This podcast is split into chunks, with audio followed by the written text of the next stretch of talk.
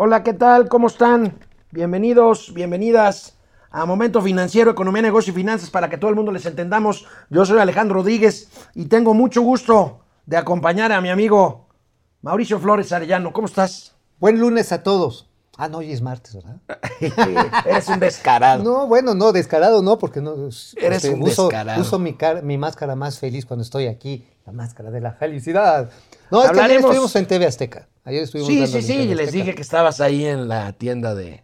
En la, en la trastienda. En la, en la trastienda, en sí, la tienda de que enfrente. ahí unos electras, ir a cobrar unas cuentas. Paguen sus televisores, ¿eh? Bueno, hablaremos hoy de la salud del presidente de la República. ¿Es un tema de confidencialidad o es un tema de seguridad nacional y de interés público? Vamos a discutir de eso. Hoy, amigo, inicia el fondo, el Foro Económico Mundial, eh, este que se hace cada inicio de año en Davos. Esta vez va a ser virtual. Oye, pero qué emoción, ¿eh? Qué emoción, porque se va a discutir por primera vez la economía moral. La En economía, el Foro Económico Mundial. Por, por- por supuesto, a ver, ¿qué no acaso ha dado la solución más grande del mundo mundial, el modelo que hemos aplicado en México? No veo cómo, la verdad. ¿Cómo? No, mira, agarra la gráfica, nomás la pones de cabeza y ya, o sea, tú que no quieres Bueno, entender los nuevos el presidente paradigmas. chino Xi Jinping alerta sobre una nueva guerra fría, por supuesto, entre China y Estados Oye, Unidos. qué me- que miedo, no ¿eh? participa Biden en el foro, ¿eh? Qué mello, ¿eh? Qué miedo. Qué miedo, qué miedo, porque sí, los chinos sí tienen capacidad, como diría la señora Wexler, nuclear, Jacobo, nuclear. Empezamos Momento Financiero.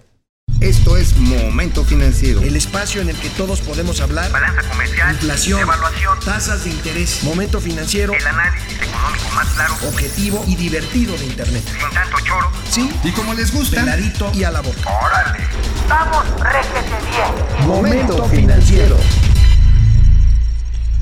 Hugo López Gatel ayer eh, hizo una defensa sobre la privacidad del presidente de la República en cuanto a que se sepan o no los eh, detalles de su situación eh, de la salud del presidente.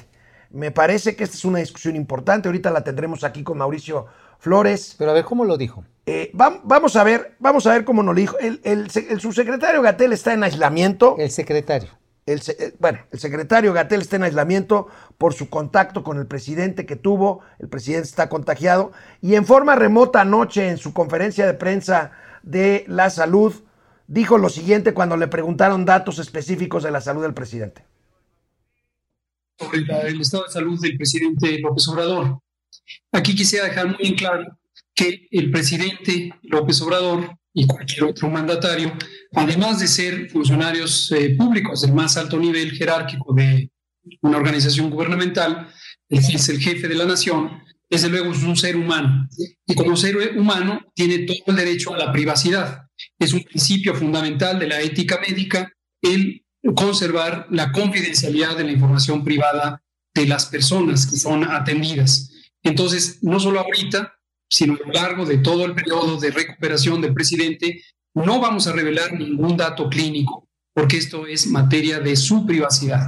Si en un momento dado el presidente optara por compartir con el público a través de su cuenta eh, de Twitter o nos permitiera a nosotros o nos instruyera a nosotros comentar algo específico, con mucho gusto lo haríamos, pero sería una violentación eh, crasa a la ética médica el revelar cualquier síntoma, cualquier eh, situación que él tenga. Lo que sí puedo decir con total certidumbre, porque lo conozco, es, eh, lo conozco no solo a él, pues conozco su estado de salud, es que en general, tal como lo anunció ayer y lo comunicó el doctor Alomía ayer por la noche, afortunadamente abrió con un cuadro clínico de COVID leve, ha tenido síntomas mínimos, básicamente ha tenido eh, la febrícula que relató ayer y hasta el momento no ha habido cambio alguno en esta condición. Pero insisto, aunque la parte de interés público que es el estado de salud que guarda el jefe de la nación, la seguiremos haciendo del conocimiento, respetaremos escrupulosamente la privacidad del presidente. Oye, ¿qué les costaba haber empezado hace seis, ocho meses a hacer este tipo de transmisiones virtuales? No sé. Digo, finalmente, pues, una televisión y una conexión en internet. Que de Bien. hecho, eso, eso sería otra discusión para cuando el presidente regrese, que esperemos sea pronto a la actividad, eh, a la actividad plena, que se hagan vía virtual las conferencias. Pues sí, si quiere Pero, echarse pero a sus ver, amigo, para que no el presidente de la vez. República no es un ciudadano común. Es el jefe de Estado y es el jefe de gobierno mexicano. Por lo tanto, su salud se convierte en un tema de seguridad nacional, en un tema de interés público. Se, se convierte en un bien público y además, a lo mejor dirán, oye, ¿y ustedes qué tienen que ver momento financiero? En un tema económico. No, porque la certeza, la certeza económica pasa por la certeza de gobernabilidad y la certeza de gobernabilidad pasa por el estado de salud del presidente y que quienes lo eligieron, eligimos, porque yo no voté por él, pero la mayoría sí lo hizo, Pues sí. tenemos el derecho de saber cómo está el que nos representa. Además hay un evento específicamente de Mexicapán de los Pulques, que somos un país profundamente presidencialista. Con todo y que se le quitaron muchas de las atribuciones que ahora se le quieren regresar al Poder Ejecutivo, hoy el presidencialismo mexicano es de los más fuertes. Pero recordemos, amigo, a ver, supimos de cuando Trump le dio coronavirus, supimos de Boris Johnson, este otro Bolsonaro, e iban informando, no con precisión médica, pero sí iban diciendo oficialmente, oigan, lo internaron en tal hospital, oigan, le tuvieron que poner este respirador, oigan, ya va saliendo. No decían, miren, aquí está su medición, su oxigenación, aquí están sus niveles de glucosa, que yo creo que eso también es parte del ámbito privado. Ahora, siendo honestos, el propio presidente, de acuerdo a la agencia SPIN, pues ya van casi 250 días en que el presidente ofreció, más de 250 días, Más, más, más. Ofreció- Casi desde el principio. eh, dar a conocer un perfil reporte detallado de su estado de salud. No lo ha dado a conocer. Digo, si no lo quería hacer, hubiera dicho, señores, pues es muy mi salud, ¿eh? Y pues bueno, hubiéramos entrado a esta discusión desde hace tiempo. Bueno, y mira, lo contrario lleva rumores. Lo contrario lleva rumores porque se trata del presidente de la República. A Y lleva rumores de que si el presidente ya se vacunó y si se vacunó porque le dio COVID, de que esto ya fue desmentido por la secretaria de Gobernación, de que no ha sido vacunado, de que si anoche el presidente fue ingresado al Instituto Nacional de Nutrición, cosa que ya fue desmentida también por el vocero y por la propia institución de salud, el Instituto Nacional de Nutrición. Pero bueno, A ver, y ¿cómo se ve?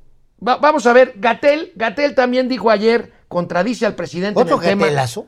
otro gatelazo. Madre. Sobre el tema de comprar o no vacunas a los privados. Ahí viene el gatelazo del día. momento A, donde hay muy poca disp- disponibilidad de vacunas en el mundo y los productores de vacunas han decidido que van a vender vacunas a entidades nacionales, a gobiernos nacionales. En este sentido, si hipotéticamente una entidad privada o un gobierno estatal tuviera la posibilidad de conseguir vacunas, estaría mermando el esfuerzo del gobierno nacional por lograr una adquisición masiva de vacunas que permitiera avanzar lo más rápidamente posible con un plan nacional que ha sido científicamente diseñado. Afortunadamente, no necesariamente existe este riesgo en la medida en que personas particulares que quisieran acercarse a comprar vacunas, lo más probable es que se encontrarían con que las compañías les dirían, muy bien, sí, te las vendo, solo que espérate a una etapa en la que haya una producción más grande. Y ahí viene el momento B, o una etapa posterior, en donde las compañías podrían ser en un momento dado mayor en número, es decir, mayor cantidad de compañías produciendo vacunas y también cada una de ellas produciendo una mayor cantidad de vacunas. En ese caso, ya no habría un riesgo de competencia eh, en donde se fragmentara el esfuerzo. El axioma Gatel, solamente mis chicharrones truenan. Ahorita nos explicas bien. Canal 76 de Easy, canal 168 de Total Play, regresamos. Hola Internet, ¿cómo les- están? ¿Cómo están? Este, pues, ¿cómo ven esto de la salud del presidente? ¿El presidente tiene derecho a la privacidad? Yo creo que no es que no tenga derecho a la privacidad, creo que es el presidente de la República y entonces su vida personal, su, vida, su salud se convierte, Bueno. insisto, en un asunto de interés público. Él lo dijo, ya no me pertenezco. Él lo dijo. pertenezco a todos ustedes. Algo así como, como el pan de los, de, de los Amigo, pobres, ¿no? Nosotros no queremos saber nada de Andrés Manuel López Obrador, queremos saber algo, todo, del presidente de la Sí, República. claro. Porque, a ver, si Andrés Manuel López Obrador como tal tiene una vida emocional, emotiva específica, pues es muy su asunto. Bueno, el problema pues es que como presidente, si llega a tener un, Dios no lo quiera, toco madera, una situación grave de salud, sí le va a afectar a los temas de gobernabilidad en este Sí, claro, país. claro, claro, Entonces, bueno, no es un chamaco, ¿eh? Hay No, que no, reconocerlo. no, no, y al que digan, ay, es que parece corredor keniano. Señores, Y, y tiene una serie de afectaciones de salud cardíacas, lo operaron en el 2013, amigo. Pues dos infartos. Dos infartos. hay nada Bueno. Alejandro Méndez Tocayo desde Querétaro, Francisco Guerra. ¿Cómo están? Chavales, no hay más que decir, por fin lo logramos, último lugar en el manejo de la pandemia. Ay. Es cierto, otra vez salió el Vamos índice este de Bloomberg y volvimos a quedar en el lugar 53 de 53 Te países. digo que eso se resuelve muy fácil, nada más volteen la gráfica y ya. Así es como se arregla todo en la cuarta transformación. Es un problema de perspectiva. Depre- perspectiva. depredador mercenario, hola Depre, ¿ya tienes autorización de hablar de Pili o todavía no? Bueno, No, vamos a darte el Ya, beneficio de la dale, duda. dale, dale. Este, al indicar, al indicar Gatel que no se va a adquirir la vacuna china por el precio y la rusa sale más barata, esto me suena que ya hay una diferencia con Marcelo en llevarse un protagonismo ante la pandemia. No, bueno, están No, a la greña. Pero absolutamente. Pero absolutamente a la greña, ¿eh? Sí, este es un pleito, es obvio que el señor López Gatel se siente candidateable. Se siente candidateable un todavía. shit fight. Shit fight, sí, cierto. cierto Bueno, Wow. Luis Ángel ZR, buen día a todos. Mike White, buenos días, saludos desde el Estado de Saludos, México. cuídense Paco mucho. García, Paquito. ¿existe algún indicador economía, seguridad, salud, empleo donde la 4T esté mejor que el periodo liberal? No, ahorita vamos a ver datos del censo y no. No, pues no, bueno, nada más que somos más y a ver cuántos quedamos después de la pandemia y del Este- encierro, ¿eh? ¿Y del encierro? ¿Cuál encierro? Pues el encierro, la, porque la gente se tuvo que confinar. Y pues hay gente que después de ver Vamos a la tele, vamos a la tele antes de que le digas. y después de ver Netflix, ¿qué haces? Regresamos a la tele. Hola, hola, estamos aquí de vuelta. Bueno, amigo, ahorita Ay. que decíamos este, lo que dijo Gatel, que el presidente dice que sí, Gatel dice que no, eh, me refiero a comprar las vacunas. El hecho es que no hay vacunas.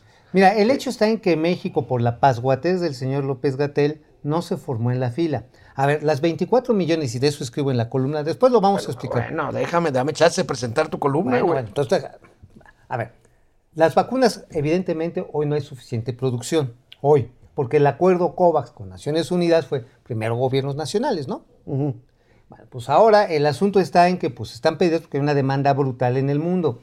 Los gobiernos que pusieron la lana así, ¡pum!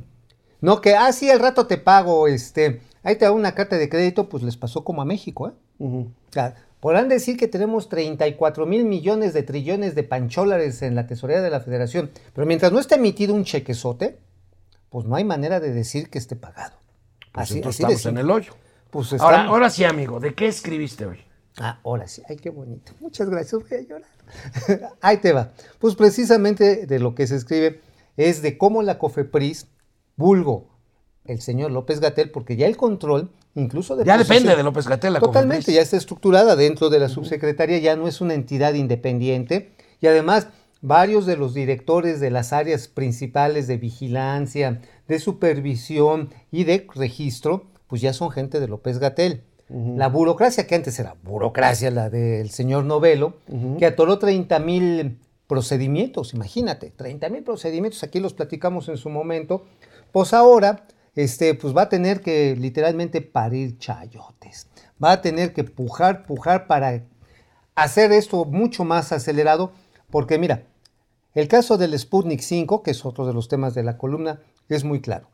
Desde hace seis meses se firmó un acuerdo, siete meses para ser precisos, entre Lance Steiner con el Instituto Gamayel y el Fondo Ruso de Inversión Directa. Dijeron, va, pero le dijeron, esto va dentro de los acuerdos que lleguemos también al gobierno mexicano. O sea, nosotros te la damos a ti, Lance Steiner, no para que la vendas directamente todavía, sino para que la puedas recibir, la puedas envasar, después la empieces a distribuir junto con un plan nacional de, de vacunación, pero ojo, te vamos a hacer la transferencia tecnológica para que eventualmente la empieces a producir en México. O sea, parece muy interesante y obviamente hay dudas en torno a la... No sé si hay gente que dice, es que me voy a poner a bailar casachoco una vez que me la pongan. Lo que me estás diciendo, lo, lo que me estás diciendo es que el programa de vacunación contra el COVID-19 en México es una mascarada y va a fracasar. Pues estamos diciendo de que vamos muy atrasados. O sea, a ver, no se lo tomó en serio el señor López Gatel. Pensó que haciendo sus numeritos la cosa se iba a resolver.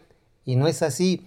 ¿Por qué? Porque si en ese momento le hubieran tomado la palabra al fondo ruso, si le hubieran tomado más seriamente la palabra AstraZeneca y a la Fundación Slim, De que, oigan, oigan, órale, va y vamos a coinvertir y vamos a ver cómo lo armamos aquí para distribuir más rápido, no querer todas las canicas para acá. En ese momento, en este momento, tendríamos más disponibilidad. No sé de Por cuánto. cierto, hablando de disponibilidad, hablando de disponibilidad, amigo, el día de ayer di cuenta de la llamada del presidente López Obrador con Vladimir Putin y se supo que llegarían a México en las próximas ocho semanas 24 millones de dosis de la Sputnik B, de la Sputnik V, Ah, que ayer me decían que no es cinco. 5. Bueno, Pero se oye chido, ¿no? pues sí, pero es Así 1. nuestro público tiene la razón, es un público altamente Está bien. preparado. La secretaria de Gobernación, además de hablar de Putin, eh, hoy en la mañana en la conferencia mañanera, habló a- también del tema de la UNOPS para el tema de las, de las medicinas Uy, no, ¿y que, qué que tú has seguido. A ver, vamos a ver. ¿Qué dijo doña Olguita? reconocer y agradecer eh, las muestras de solidaridad de los expresidentes de México, de los legisladores, de los presidentes de los partidos políticos, de organizaciones no gubernamentales, en fin, de por supuesto los gobernadores, de la gobernadora, de la jefa de gobierno, sus muestras de solidaridad eh, y deseándole pronta recuperación al señor presidente de la República. También comentarles que creo que es importante que el señor presidente atendió el día de ayer no solamente la conferencia con el eh, presidente ruso Vladimir Putin, sino también estuvo muy al pendiente y atendió toda la reunión de la UNOPS para la compra de medicamentos y el material de curación. Eh, así que el presidente, dentro de su eh, confinamiento, estuvo, por supuesto, atento y trabajando en estos temas tan sensibles de la salud de los mexicanos. Bueno, hoy la AMIF, la Asociación Mexicana de Investigación Farmacéutica, que agrupa a las empresas multinacionales. Ajá, esas son las grandotas. Pfizer, Seneca, AstraZeneca, Johnson y Johnson. Ajá, Roche, este, todas las que quieras decir, ¿no? Bueno, pues resulta... Rocher no es el maquillaje tan chafa que te pones, que te ves del. No, el nabo? mío es Rocha. Ah, de Iván Rocha. Ok, está bien. Bueno. Es un- vaya tema el del UNOPS, ¿eh? Ah, el del UNOPS. Bueno, hoy la MIF dice que solamente se han comprado el 30% de los requerimientos para el primer trimestre. Yo el jueves, porque bueno, ya lo pidieron la gente del UNOPS, me voy a echar una platicadita con el, el representante regional de la, de la UNOPS aquí en México. Después le vamos a hacer una entrevista. Ellos dicen que van de maravilla. Ellos dicen que están cumpliendo. Los datos, los datos fehacientes de suministro dicen que no. Entonces va a ser una compulsa importante y se los quiero decir a ustedes que nos hacen el favor de seguirnos y aquí a mi amigo Alejandro Rodríguez, porque no es un asunto de ego mío, ni nada por el estilo, es un asunto de vida o muerte para millones de personas. Así de simple. Si ahorita vas, pon tu el caso de, de- de los tratamientos contra el cáncer, que es lo más dramático. Pero igual ahorita te mueres por una diabetes mal atendida, ¿eh? No, o un, este, una angina de pecho, o un infarto al miocardio. Ajá, este, que es muy común. Alguna, eh, ¿cómo le llaman? Un evento este, cerebrovascular, este, o sea, un derrame cerebral, no sé, Sí, sí, cualquier no, cosa. no. Pues imagínate un té de ramo blanco, pues va a estar muy feo. También.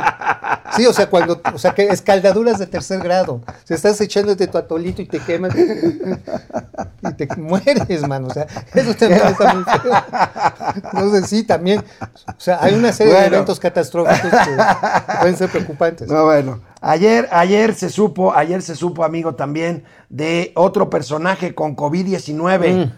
Se trata nada más y nada menos que del ingeniero Carlos Slim Elú, su hijo, Carlos Slim Domit. Carlos Slim Domit dio a conocer en su cuenta de Twitter que el ingeniero ya lleva varios días contagiado de COVID, pero que la está pasando razonablemente bien eh, y que se está atendiendo en el Instituto, en el Instituto Nacional de Nutrición. Pues mire, la verdad está en que se le desean las mejores, la más rápida y la más pronta recuperación. Hay que recordar que el ingeniero Slim ha hecho una labor especialmente importante en los centros de atención COVID que están ahí en el centro Banamex, en lo que era el Hipódromo de las Américas. Es un gran, gran filántropo en ese terreno. La verdad están atendiendo a mucha gente que de otra manera no hubiera podido encontrar cama, ni tampoco eh, respiradores. Y bueno, hay que, hay que decirlo, ha sido parte de los que ha apostado metiéndole dinero a la vacuna AstraZeneca. Oye, amigo, Pues nos comunica mejor el Carlos Slim Domit sobre la salud de su padre que los voceros de presidencia de la salud del presidente López Obrador. Sí, pues sí, efectivamente. Hay más transparencia con el hombre más rico del de México que con el del presidente de Oye, este amigo, país. el día de ayer México llegó a 150 mil fallecimientos por COVID en cifras oficiales desde que llegó hace ya casi un año. ¿Cuándo se reportó el primer caso en México? 27 de febrero. 27 de febrero y el Instituto Hopkins decía que el peor, peor, peor, pero así, el peor de los peores de los escenarios que podía tener México era de 130 mil fallecimientos en el mes de febrero. Bueno, después del corte, Estados Unidos pide ya una prueba para viajar allá en avión. Ahorita lo vamos a comentar. Oye, y en coche, ¿no? Regresamos aquí a Momento Financiero. Bueno, aquí estamos de regreso a internet. Este, Mike White, ya te había saludado Mike desde el Estado de México. Francisco, Francisco García, este, ah, nos decía de los indicadores, ahorita vamos a ver los del censo. Carlos Ramírez, pendientes con las nuevas maromas. Fidel Reyes, buenos días Alex y tío Mau. Cabe destacar que de acuerdo con el periodo de incubación del COVID, hasta los cinco días del posible contagio podrían dar un resultado real en la prueba. Sí. Antes de esos días no tienen la suficiente carga viral para dar positivo. Esto, Claro. es, esto, es, inte- esto es interesante, lo dijo Gatel, es de las cosas Sí, de las cosas Verdaderas que ha razonables dicho, este- y razonables. porque Ebrard y, San- y Sánchez Cordero se, se vacunan, eh, pues al parecer inútilmente, porque tendrían que hacerlo dentro de cuatro o cinco días. Sí, ten- ya, cuando, ya cuando tienes el bicho, pues de todas maneras te va a pegar. Aquí lo importante es también revisar cómo son estos protocolos médicos en los aeropuertos. Ya es que te piden, ahí saque su código QR. Oigan, no porque se trate del presidente, pero alguien revisa realmente esos formatos QR. Se me hace que sirven como esos papelitos que te decían llenar cuando ibas a viajar al extranjero. ¿En qué vuelo van? Su número de asiento, bla, bla, bla. Se los dabas y después los empacaban y los tiraban a la basura. Oye, Enrique Herdes se cae con 50 pesitos. Ay, Saludos, Enrique y Herdes, Mau. Venga para acá, tú es tu reino. Gracias. Este, vamos a ver. Vamos a ver quién más. Eh, Guillermo Sánchez Mendoza, depredador mercenario. Ya, ya nos habías hecho esta pregunta. Al indicar Gatel que se va a adquirir la vacuna china por el precio, sí, sí, sí. Este, René Franco, René, René, ¿cómo estás? ¿cómo estás, amigo? Pili Sáenz, buenos días, Solecitos. ¿Alguna vez te habían dicho Solecito? Uy, mi mami querida. Si le llegaran, si se le llegara a complicar la salud al presidente, ¿qué panorama nacional puede existir? Bueno, tiene 60 días, este, bueno, hay 60 días en los que si se declara ya la incapacidad, entonces tendría que asumir el mando la Secretaría de Gobernación y el Congreso decidir un presidente eh, interino. Y ese no es un escenario que nos convenga no, de no, mira, ningún- por cierto, Independientemente de los buenos deseos que se les que se le transmite Gobernabilidad, gober- en términos de gobernabilidad. Y además, deseable. el estilo de gobernar del presidente es tan vertical que, pues la verdad, es, Se hemos visto, es un desastre la, la mañanera sin él. Pues sí, pues digo, no se convierte en la mañanera, es como un infocomercial, ¿no? Así René Franco, Ángel González Mosqueda. Regresamos a la tele, ahorita volvemos aquí a cotorrear. Bueno, pues se confirma que el gobierno de Joe Biden ha solicitado una prueba negativa de COVID-19 a, todos los va- a, a todos los viajeros que tomen un vuelo hacia los Estados Oye, Unidos incluyendo hasta con 72 horas antes del vuelo. Oye, incluyendo a los ciudadanos estadounidenses que están fuera de su territorio. Sí. Sí, sí, Uy, sí. oye, eso para el turismo es una bronca. Fíjate, ¿eh? puede ser una prueba de COVID, revelan las líneas aéreas que además están flexibilizando, esta es buena noticia. Las líneas aéreas se sabe que están flexibilizando sus pues sus políticas para cambiar vuelos, si acaso alguien tiene un vuelo y no tiene la prueba, pues poderlo cambiar a un vuelo más adelante Y sin recargos. sin recargos, eso es Uf, importante. bueno. Oye, hay 30 países que están materialmente vetados para que viajen a ¿Quiénes Estados estamos en la Unidos. lista? No, no está México. Uy, qué buena. Pero está. Alemania, está Uy. Austria, está Bélgica, Brasil, Dinamarca, Eslovaquia, España, Finlandia. Luxemburgo, Noruega, Países Bajos, Portugal, República Checa, Uy. Suecia, Suiza y Sudáfrica. Oye, tienen preocupación muchos. de los nuevos brotes, ¿no? Y Sí, de los- sí, y sí, de sí, los- sí, de, las nuevas cepas. este, cepas y mutaciones. Es que en Estados Unidos también les fue como con el perro en el caso del tratamiento que le hizo Trump. Es decir, no que porque llegue un nuevo presidente las cosas cambian mágicamente, ya lo hemos dicho muchas veces. Tanto en México como en cualquier lugar del mundo. Y en Estados Unidos, pues ahorita lo que encuentran es la inercia de un tren de cuatro años y un año de tratamiento populista de una pandemia. tratar de revertir esos resultados les va a costar mucha sangre y mucho dinero a los gringos. Aquí en México hemos difícil. insistido mucho en el tema de la seguridad jurídica y de la seguridad para las inversiones si queremos crecer y retomar, retomar la senda del desarrollo económico. En ese sentido hemos comentado aquí Mauricio y yo una palabra, una palabra que les da terror a los inversionistas y a los empresarios que hacen, que ponen en riesgo sus inversiones en México. Esta palabra es expropiación. Pero vean, vean lo que dice el inefable gobernador de Baja California, Jaime Bonilla, sobre una diferencia que el gobierno tiene con una empresa privada allá, allá en Tijuana. Veamos. omitir, ignorar sus responsabilidades. Le estoy dando instrucciones al secretario de gobierno que vea la posibilidad de expropiar, que se oiga claro, el campestre para beneficio público, para, para, para beneficio de la comunidad. Se han, los gobiernos anteriores des- destajaron, destruyeron eh, y vendieron los parques. Parque Morelos es un ejemplo, más de 400 hectáreas, ahora son 80 hectáreas. Los demás son maquiladoras, centros comerciales. Se enriquecieron con eso, los gobiernos de la derecha. Entonces vamos a ver la posibilidad, ¿verdad? Porque no nos queda otra de ver la manera de expropiar. Y le acabo de dar instrucciones al señor secretario de gobierno, Amador Rodríguez Lozano, de que analice la situación perfectamente para ver el camino que vamos a seguir. Nada más para que les quede claro que este gobierno no se va a mantener al margen de las necesidades de la comunidad. Oye, pero este Head Cotton no se va ya en unos meses. Ya, ya se va, pero mira, a mí me llama la atención dos cosas. Primero, este, expropiar. No me ayudes, compadre, le diría a su amigo López Obrador, ¿no? Pues Primero. sí. Segunda, Jaime Bonilla hablando de derechas. Pues, hay alguien que. Bueno, es que él está contra la derecha hasta rebasarla, porque tiene unas casotas en San Diego, en Los Ángeles. O sea, tiene más propiedades que el nopal. Y mira que decir más que Bartlett es mucho, ¿eh? No. Bueno, también los medios locales reportan que este amago de expropiación se debe a que ahí tiene una posición preponderante, fue presidente de la mesa directiva de este club campestre, el alcalde de Tijuana, con el cual ha tenido una serie de confrontaciones serias en los últimos meses. Obviamente por quién va a ser el candidato a la gobernatura. Y esto pues aceleró, prendió al señor Bonilla, dijo, pues antes de irme, o sea, antes de irme se mueren todos conmigo. Oye, él estaba a favor de cancelar la planta de Constellation Brands. Lo dejó, lo dejó pasar. lo dejó O sea, se hizo Se hizo patos, se hizo ganso, perdón. Se, Se hizo hizo ganso, se hizo ganso. Dijo, es la bronca de los de Mexicali, hay que se rasquen con sus uñas. Y bueno, pues sí, la señal. ¿Sabes qué es lo que está desperdiciando este? Iba a decir baboso, pero soy muy feo. Perdón por los babosos. Este sujeto, este sujeto lo que está haciendo es desperdiciar el gran momento de oro que puede tener la frontera norte mexicana para la relocalización de inversiones estadounidenses que se habían ido a China. Pero en la situación geopolítica que estamos viviendo, se están regresando a América. ¿Y cuál es el lugar más cercano, logísticamente más apropiado para relocalizar esas plantas que están de regreso? La frontera. La frontera, pues sí. Y este... no, Nuestro bueno. amigo Carlos Ramírez, ¿te acuerdas de Carlos Ramírez, presidente de la CONSAR hace Ah, sí, tiempo, sí, sí, vocero de Pemex hace Ah, algunos es. años? Bueno, se pregunta en su cuenta de Twitter, mi amigo Carlos Ramírez, sobre las consecuencias de mentir en nuestro país, que parece que no son muchas. A ver. Mira, fíjate, me A refiero ver, a, las a cifras de producción petrolera, amigo. Mira lo que pone nuestro amigo Carlos A ver, Ramírez viene, Carlos. en su Twitter. A ver, vamos a ver, ahí tenemos. Mentir no tiene costo en la Dirección General de Pemex.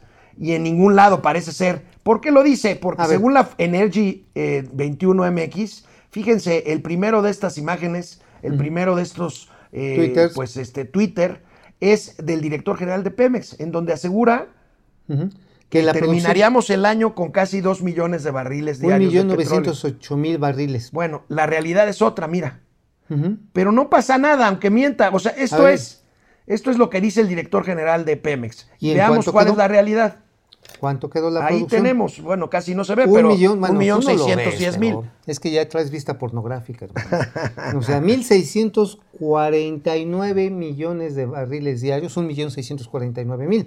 Es decir, una diferencia de prácticamente 300 mil barriles. Y si no, veamos la nota del economista del día de hoy, A la principal, que también trae en su nivel más bajo la producción. ¿En Ahí cuál? está la cifra bien, 1.664 mi- mil millones, este, un- un millón seiscientos sesenta y cuatro mil millones. Perdón. Ya me parezco a, A ya me parezco a quién? A la maestra Elvester Gordillo, ¿no? El Que- también decía un billón trescientos cuatrocientos cincuenta y o un aquel, o, a, o a Gatel, o aquel, oye, aquel legislador que dijo, No, también oye, ¿sabes mejor léelo tú, ¿no? ¿Te no, no, acuerdas? sí, no, sabes también a quién, a doña Graciela Márquez. Graciela Márquez en- También, en, en la la, próxima- mañanera. No, bueno, a ver, Alejandro Rodríguez, concéntrate. Ah, Vamos otra vez a la ley, a la, a la ley, a, la- primera plana del economista. A ver. En la producción de crudo promedió 1.6 millones de barriles A ver, diarios. Ahí está. un El- millón mil millones de barriles al día. No, ¿Sí? Un No, millón no, un millón seiscientos sesenta y cuatro mil mil. barriles. Ahí está. Ahí está, ya estabas mal. Ok, Este, un bueno, millón la, ma- la- la más baja en 664 41 años. Veamos esta gráfica del, del economista. A ver. Pues la apuesta de Pemex es una apuesta perdida, amigo. Pues bueno, es que no está siendo tan sencillo como meter un popote. Y Como dijo el presidente. No es tan fácil. No, Échale babita. Ajá, pues sí, oye, ni ahora sí que ni. ¿Sí sabes cómo le hizo el elefante con la hormiga? Este, Pues no es eso, o sea, sí está complicado, o sea, no es tan no, no, sencillo. no, no, no, no. Ahora, no, no, déjame decirte, los campos harinos de aguas someras que le empezaron a apostar en la estrategia de Pemex, los campos maduros, pues resultó que ya estaban tan maduros que casi les sale petróleo en polvo. o sea, neta, o sea, ya les tuvieron una producción. Ahora, ayer hubo una noticia interesante que di a conocer en el mejor Puro coágulo negro. Puro coágulo.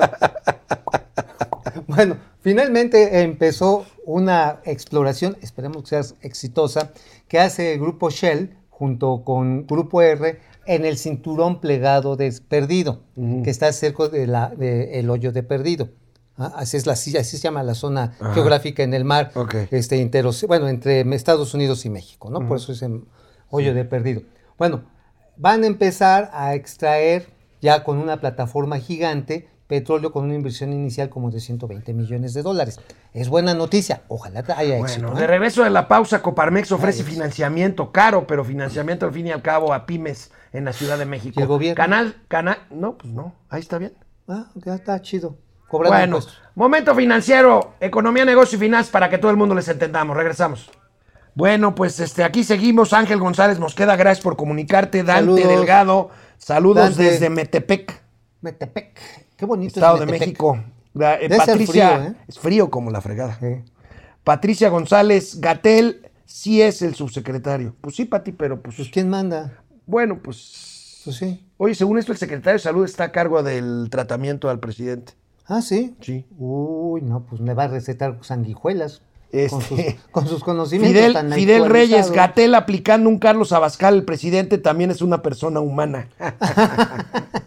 bueno, Oye, por cierto, este, sí esto de que no les vamos a dejar, les vamos a dejar, pero no van a poder comprar las vacunas, realmente demuestra este nivel de conflicto que el señor López Gatel tiene con Marcelo Ebrard, ¿eh?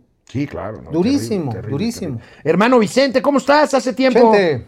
Este, Sultán, desde la Sultana del Norte, ¿Cómo siempre tenemos o no tenemos contratos de vacunas confiables.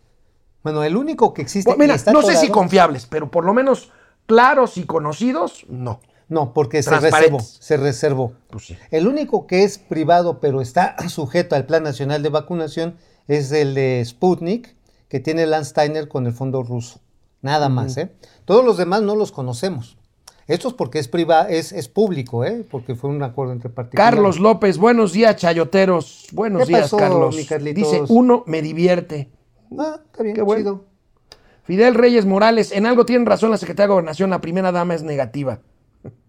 Híjole. Bueno. Bueno, mira, ojalá que toda la familia presidencial, ojalá. ojalá de veras así. No, ya dio negativo la señora, qué ¿eh? bueno. Este, espero que el chavo también. Que todos. Este, Héctor Gerardo Trejo, puro teatro, está vacunado al igual que Gatel. Bernardo Gerardo, oye, No, Gatel y la fuerza moral. No, pues este, pues la fuerza moral, pues eh, fue es un árbol de moras. Héctor Gerardo Trejo exigía ver el estado de salud de Peña. Él lo exigía. Sí, claro. El presidente, el actual presidente. Pues Digo, Poninas dijo popochas, ¿no? Raimundo Velázquez Hidalgo, buenos días, señores, desde Zacatlán de las Manzanas. Los ¿Cómo estás? ustedes Qué gustazo. y a todo el equipo de trabajo. José Almazán, Gracias. en abril Gatel dijo que se que registrarían solo 6 u 8 mil decesos. En mayo, No. la- aplanado la curva. En junio, 30 o 35 mil. Van 150 mil. Y son- La ineptitud y la soberbia. Bueno, regresamos ahorita con Cris Ayala, el abogado, mi amigo. Volvemos. Sorpresivo anuncio, amigo de la Coparmex Ciudad de México, para ofrecer financiamiento a pequeñas y medianas empresas capitalinas. Serán financiadas con el, eh, el dinero de 40 SOFOMES. que es una SOFOME? Es una sociedad financiera De de objeto. objeto múltiple. Es un intermediario financiero que está por abajito del nivel de un banco comercial. Sí, digamos, es el que hace el scouting entre el que necesita el crédito y quien puede dar el crédito. Entonces hace una muy buena inspección de cuáles son los negocios viables, cuáles son las necesidades y se ocupa de la cobranza. O sea, Sí, muy importante. Es un trabajo muy, muy a detalle y por eso está recurriendo la Coparmex a estos especialistas para llevarle financiamiento a los pequeños ¿Cuál es la bronca que ante la ausencia de garantías del gobierno y de la banca de desarrollo, pues el financiamiento es caro? Vamos a ver la nota del economista de este tema que estamos diciendo. Ahí estamos. Financiamiento a pymes, eh, créditos que van desde 100 mil hasta de pesos hasta 5 millones de pesos. Pero Oh. fíjate las tasas, amigo. No, bueno, 18 entre a 48%. 48%. Bueno, pues es que entre 18 y 48% estás hablando como de tarjeta de crédito, ¿eh? Ahora, voy a decir algo que no es políticamente correcto, me lo enseñó un banquero que fue un jefe mío, este, que a lo mejor les va a chocar, pero tiene algo de sentido. Ahorita estamos en una crisis muy delicada, pero este banquero, eh, amigo mío, me decía, cuando hay necesidad, no hay crédito más caro que el que no hay. Así es. Y por ejemplo, haz tú de cuenta un taller mecánico, que son de los negocios esenciales, que les un taller mecánico, pero no están llegando suficientes autos porque la gente pues no está circulando tanto. Pero necesita pagar el crédito para un equipo, una maquinaria que haya adquirido. Pues, si no paga ese equipamiento, seguramente va a tener que responder con garantías y anda perdiendo hasta los chones. Ahora, los plazos de estos créditos, amigo, eh, de la Coparmex Ciudad de México, van de seis meses hasta 60 meses. Insisto, es una buena opción porque es financiamiento disponible, aunque las tasas sean altas. Sí, es caro. Digo, es, Es caro. Es caro, pero es más caro perder todo el negocio. Definitivamente es peor tenerse que tener que sacrificar parte de algo que se ha construido con años de sacrificio. Que ni modo, pues apostar al futuro a que las cosas mejoren. Porque, a ver, 60 meses, ¿cuántos son? 60 meses son... ¿Cuatro años? Tres, No. cuatro años. Cuatro años, cuatro años, más de cuatro años, ¿no? Más de cuatro años. Más de cuatro años, cinco años. Igual y en cinco años, pues ya las cosas cambiaron. Bueno, según datos de la Secretaría Nacional de Crédito Público, la deuda de los estados de la República se ha incrementado. Los gobiernos estatales han pedido 470% más de créditos. ¿Y por qué? ¿Será, amigo, porque será este año electoral o porque es el último año de muchos gobiernos estatales? Ay, yo creo que hay de todo de entrada porque lo que le llaman el ramo 33 y el de las participaciones federales para los estados ha sido insuficiente. El excedente petrolero pues ya no hay, se, acabó, se acabaron los guardaditos. Recordarás que todavía en agosto pasado les mandaron un- una mochada como de 38 mil millones de pesos. Luego la Secretaría de Hacienda salió a colocar papel para volverles a prestar. Pero realmente la recaudación estatal y federal pues está alicaída. Hay muchos Alicaída. Alicaída, así como pajarito, así, así como mi austeridad, así, así, así. Alicaída. Así. ¿Te acuerdas de Nemo? Sí, sí, sí, Ah, claro. ese- ese era Pero ese era como Skippy, ¿no? Como este, el Como ale- canguro. como aleti, aleticaída. Bueno, ya, ya, ya. A ver, veamos los datos de la deuda. Bien. De la deuda estatal de corto plazo. Ahí tenemos un saldo alto, 32 mil millones de pesos, un incremento de 470% en 2020. Y ahí tienes a los estados que más crédito pidieron, amigo. Chihuahua, Guerrero y Estado de México. Mira, no me preocupa tanto Estado de México y Chihuahua porque tienen infraestructura. Y tienen buena calificación. Tienen buena calificación. Guerrero que tiene su actividad económica centrada básicamente en el turismo. Pero hay elecciones en Guerrero y en Chihuahua también. No, pues también, no, pues también, ahí le están echando. Hay de todo, te digo. Si hay necesidad, porque sabes que los fondos federales para salud han sido escasos. De hecho, se fue donde empezó la bronca entre los gobernadores del PAN y algunos del PRI contra Hugo López Gatel, que no les mandaban lana para mejorar hospitales, bueno, ni para suministros médicos. Y de ahí la queja y la protesta de diversos gobernadores, que dicen los gobernadores prianistas, dicen sí, pero el PRIAN robó más, ¿no? Este, bueno, la cuestión está en que estos gobernadores pues tuvieron también que endeudarse para empezar a atender la contingencia. Y también tiene que ver con el proceso electoral, ¿eh? Sí, claro. Sin lugar a dudas. O sea, Claro. eso no, no, no obsta. Pues la cuestión es, ¿va etiquetado ese nuevo endeudamiento para acciones específicas? Porque esa es la gran duda. Esa es la gran duda. Porque si lo tomaron realmente para mejorar hospitales, para mejorar vialidades, para generar programas específicos de apoyo económico, ¿sabes quién sí lo han hecho? Yo digo, y están bien rankeados en, en los gustos de los electores. ¿Quién? Esta, la gobernadora Claudia Pavlovich De Sonora. de Sonora, lo ha hecho también bien Sinué Rodríguez de Guanajuato, Guanajuato. Mauricio Villa de Yucatán, De- de Yucatán. y este y del PAN el de Sinaloa, este No, el de Sinaloa es priista, este, Quirino, Quirino, Ordaz. perdón, Quirino Ordaz, Quirino el Ordaz. expriista. Ajá. Ok. Son los cuatro mejor rankeados. Bueno, vamos a ver, hoy que inicia el Fondo Monetario, el Fondo, hoy que inicia el Foro Económico Mundial en forma virtual, el Fondo Monetario Internacional da a conocer sus perspectivas, datos interesantes. Vamos a ver este video del Fondo Monetario Internacional Viene. sobre sus perspectivas económicas para 2021. Oye, pues creo que aquí más claro ni el agua. Según el Foro Económico Internacional, con estos datos del FMI, el crecimiento va a depender de la velocidad y eficacia de las vacunas y de qué tantos apoyos se le dé a cada economía. Oye, China crecerá 8% según el Fondo Monetario Internacional. México, México, eh, eh, hay una perspectiva de crecimiento que se me hace alta, 4%, un poco más de 4%. Yo creo que difícilmente creceremos arriba del 3%, amigo. Pero Bueno, bueno, tal vez están considerando que los planes de vacunación que se anunciaron iban a ser eficientes, porque esta información se elabora pues con datos hasta el 2019. Si reportaron que ya había convenios, contratos con los, con los fabricantes de vacunas, dijeron, bueno, ya tienen un plan de vacunación. Sin embargo, una cosa es tener el plan y otra cosa es ejercerlo. la pandemia, según el Fondo Monetario Internacional, va a revertir dos décadas de avances Uf. en la reducción de la pobreza en economías emergentes como México y se espera que casi 90 millones de personas de estas economías emergentes queden en la pobreza extrema en los próximos dos años. Y México va a haber aportado algo así como 10 millones de esos 90 millones de nuevos pobres. Regresamos, canal 76 de Easy, canal 168 de Total Play, Momento Financiero, volvemos. Internet otra vez, el abogado, el afamado, el querido abogado Cris Ayala. Cris. Básicamente el doctor Gatel dice, es mi balón y no dejo que nadie más juegue que con mis reglas. Es Un abrazo financieros, ya nos puso financieros atómicos, ¿eso será Oh. bueno o malo? Pues bueno, si es como Laguna Verde es peligroso, ¿eh? o sea, que dicen que estamos viejos y cuando nos cambian el uranio queremos explotar. Entonces tú en lugar de Chernobyl eres el quesovil. El quesovil, el vil queso.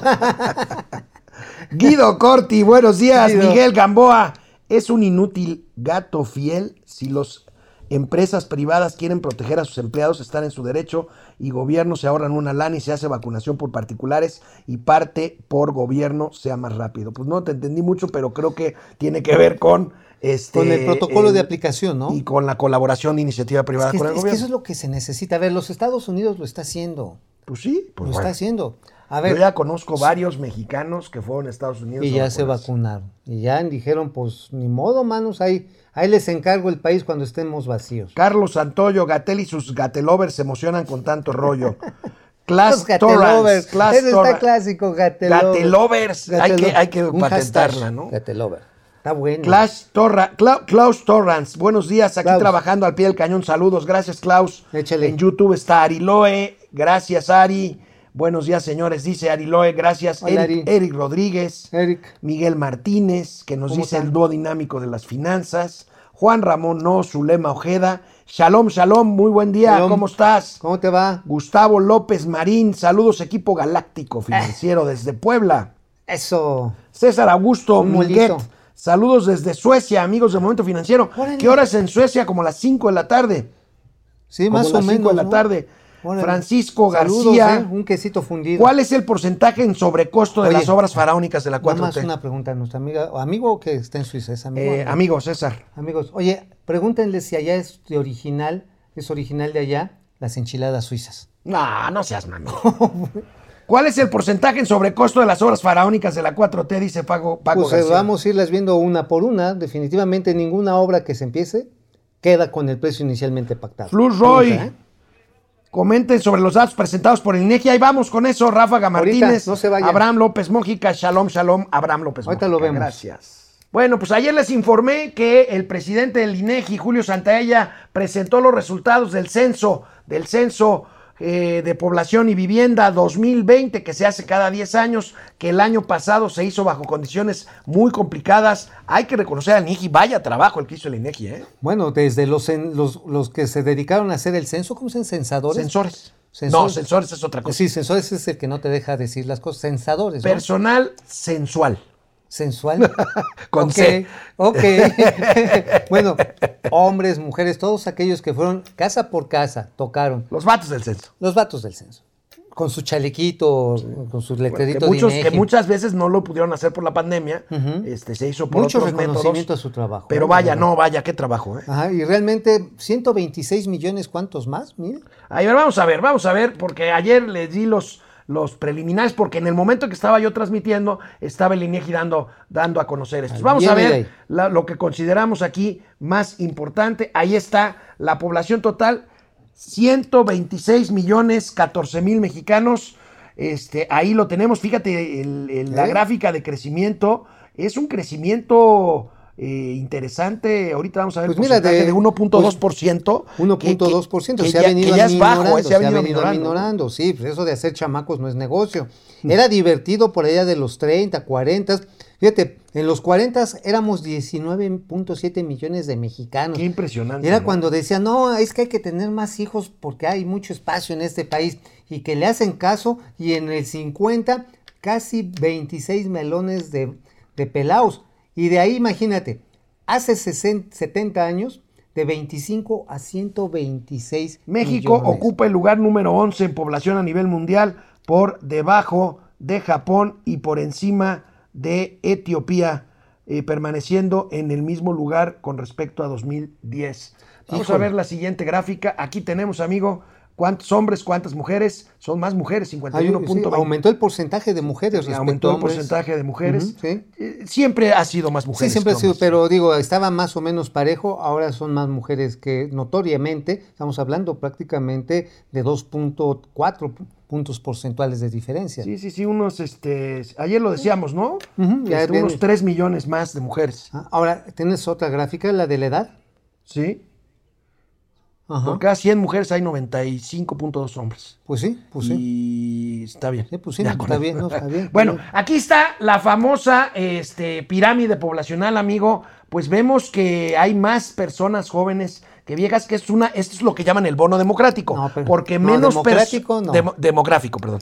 Demográfico. Porque hay menos personas sin actividad que dependen de personas que están trabajando. Pero al mismo tiempo la población está no enruqueciendo como tú comprenderás, pero sí aumentando de edad promedio. Sí, sin duda, sin en duda. el 2000 éramos de 22 años en promedio éramos, ¿eh?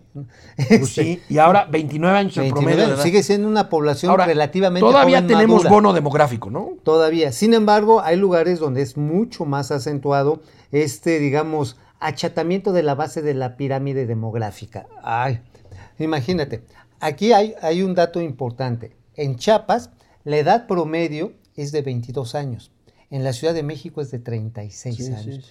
Y son mucho más, pues, más reproductivos. La verdad, ya cómprense en una tele, pónganse en gorrito, hay pastillitas, vayan al médico. En. Guerrero y en Chiapas, amigo, la tasa de fertilidad es cercana al 3%. bueno, en vamos la a- Ciudad de México ya es de 1.6. A ver, la siguiente gráfica del, párenle, que ¿no? tenemos del censo, distribución de la población por grupos de edad, pues ahí tenemos este, lo que decíamos, amigo, este, las gráficas, las barras verdes son las que corresponden al 2020 y pues el mayor porcentaje de población, 37.8%, pues está en edad media, pero todavía joven. ¿no? Y espérate, eh, de 0, de 0 a 17 años, el segundo lugar son los que ocupan el 30.4%.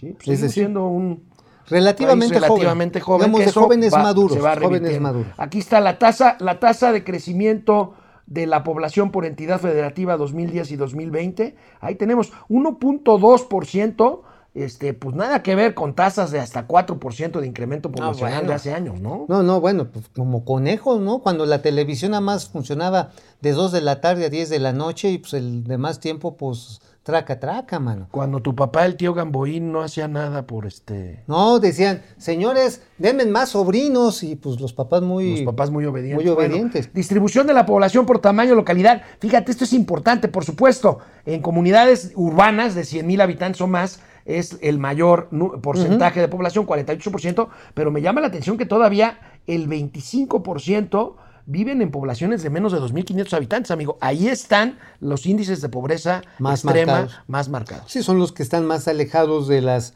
estructuras, digamos, de servicios públicos. Si tú le quieres llevar agua potable, electrificación, un maestro, una comunidad que está muy metida en la sierra, que está en la selva, pues obviamente el costo incremental de hacerlo es mucho mayor y por supuesto no alcanza para hacer ese tipo de bienes. Fíjate lo que te decía, razón de dependencia total infantil y de vejez. O sea, hay 50 dependientes por cada 100 personas de, en edad de trabajar. Ese es el bono demo- demográfico que o sea, que, quiere decir que, que cada persona que trabaja, este... Mantiene uy, mantiene.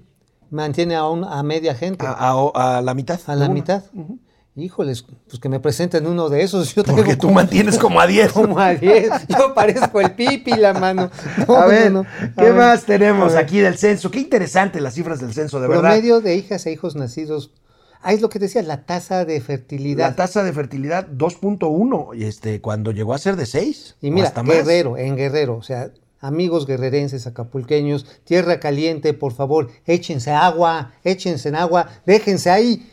En la Ciudad de México, 1.6.